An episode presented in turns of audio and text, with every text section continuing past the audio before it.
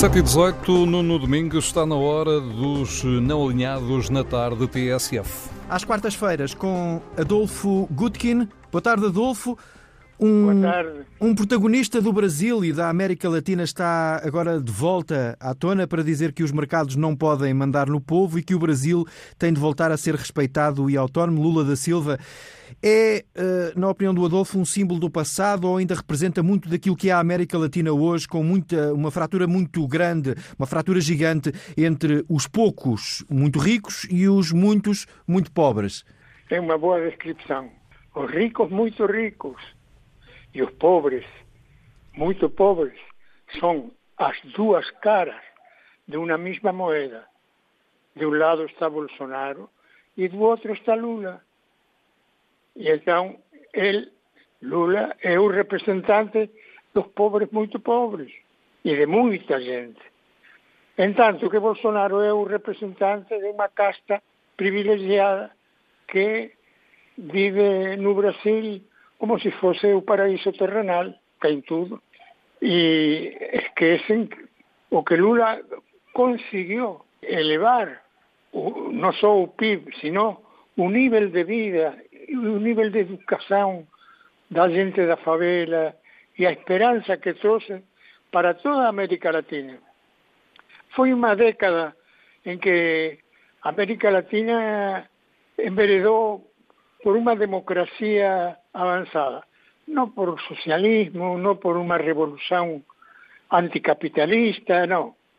Dentro do, sistema tentou e atingiu níveis respetáveis de uma democracia de, para, para avivar um bocado o fogo, seguindo o exemplo de Portugal, que também fez uma transição do, do fascismo ou do Estado Novo, como se quisiera chamar, a uma democracia avançada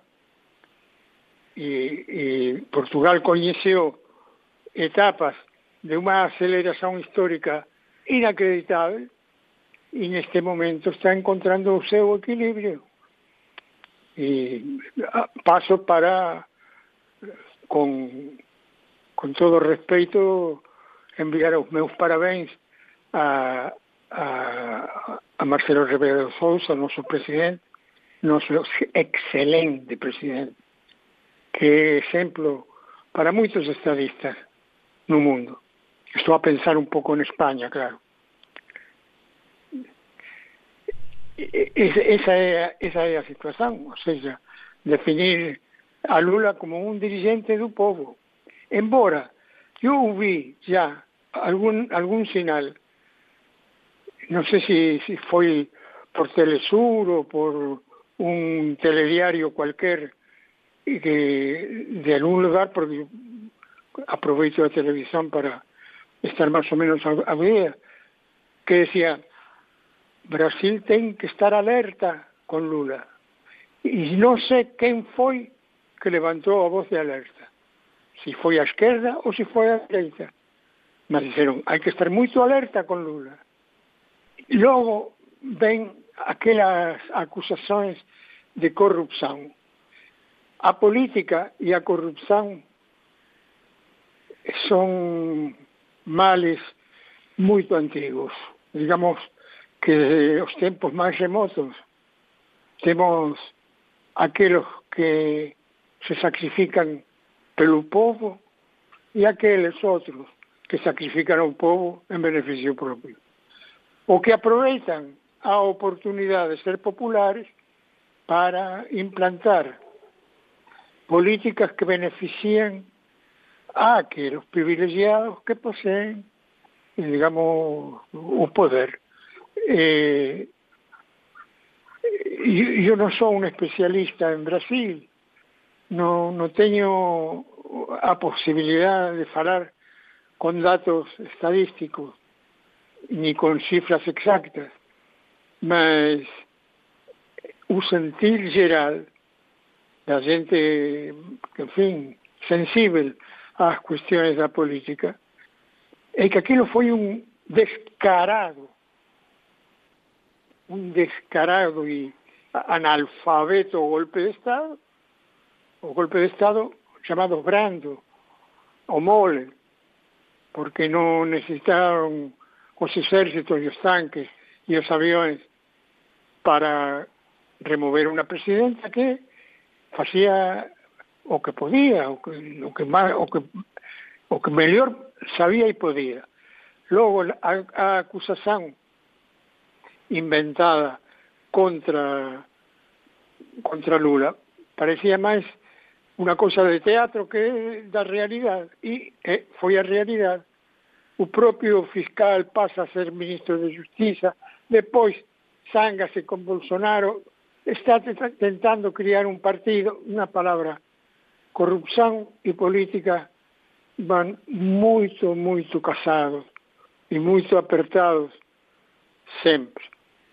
E eu penso que é necesario facer unha especie de, no digo de tolerancia, pero no de facer puritanismo, porque há moitas coisas dentro da política que non poden ser ventiladas eh, en público, que ten que ser feitas con discreción, que ten que ser feitas en forma privada, con a responsabilidade, en fin, con a documentación necesaria como para que a historia algún día revele as coisas. Mas Deixe-me eh, fazer aqui um, um, atravessar de temas, eh, porque hum, a América Latina, toda ela, é eh, muito, foi muito, foi construída por imigração. Nos últimos dias muito se falou de ser português a propósito de portugueses que não nasceram cá, mas que vivem o país de uma forma muito intensa o país que passou a ser seu. Caso, uh, casos que estiveram nas notícias de um atleta nascido em Cuba, de uma atleta nascida nos Camarões e que são agora campeões da Europa com uh, a bandeira de Portugal. O Adolfo Gutkin também nasceu noutro continente e passou por muito mundo. Sente-se um português diferente por isso? Não, não. Eu, eu era português antes de ter a nacionalidade. Teve tive a, os mesmos privilegios e as mesmas vicisitudes e contrariedades que os portugueses. Ou seja, não recebi mais por ser um estrangeiro aportuguesado e também não recebi menos. Fui uno mais. E isso foi uma das coisas que foram mais atractivas para mim. Eu estive ligado fundamentalmente ao estudiantado, trabalhei muito com, com as universidades, ou seja, com a juventude. E eh, nós éramos todos jovens. Eu me sentia um jovem mais entre eles, embora os duplicassem em idade. Eh, há quem diga que o homem não é de onde nasce, sino de onde se faz. La onde ele se siente melhor, encontra o seu habitat, encontra compreensão, encontra condições para exprimir-se. E não se pode confundir eh, este tipo de problema que tem muito a ver com a necessidade de viajar, com a necessidade de atravessar fronteiras, con a necesidade de fugir a persecuções e com o amor que uno sente pelo povo, pela sua cultura, pela, pela sua aventura histórica. E são muitas as coisas que, no nosso caso, no caso de, pessoal e, e da minha família, minha família Ou seja, eu di os melhores anos de minha vida a Portugal, mas também lhe di os meus filhos. Tenho dois filhos casados com portugueses e já tenho netos que nasceram em Portugal. E tenho um bisneto que também nasceu em Portugal. Então tenho algumas motivações para, para, para. sí, sempre existe esa singularidad do meu sotaque. Eu sou moito vicentino, falando un, un, un portugués españolizado.